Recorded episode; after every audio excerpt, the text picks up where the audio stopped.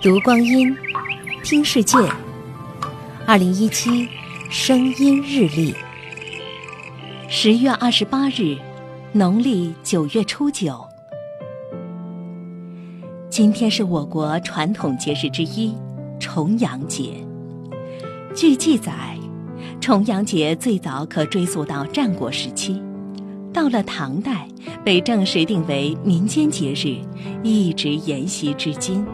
不在异乡为异客，每逢佳节倍思亲。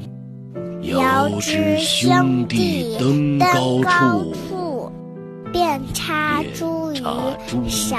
王维这首著名的重阳诗，再现了古人对重阳节的重视，不仅要举家团聚、登高望远，还要遍插茱萸以辟邪。或许因为久久的谐音寓意长命百岁，重阳节逐渐发展成为敬老节。从二零一三年开始，每年的九月初九被定为法定的老年节。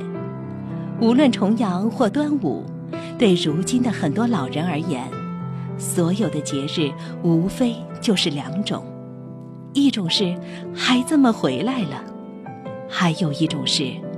他们没回来。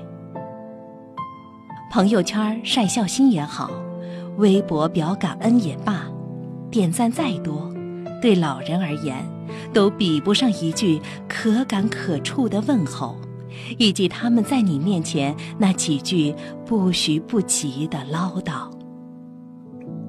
二零一七，声音日历。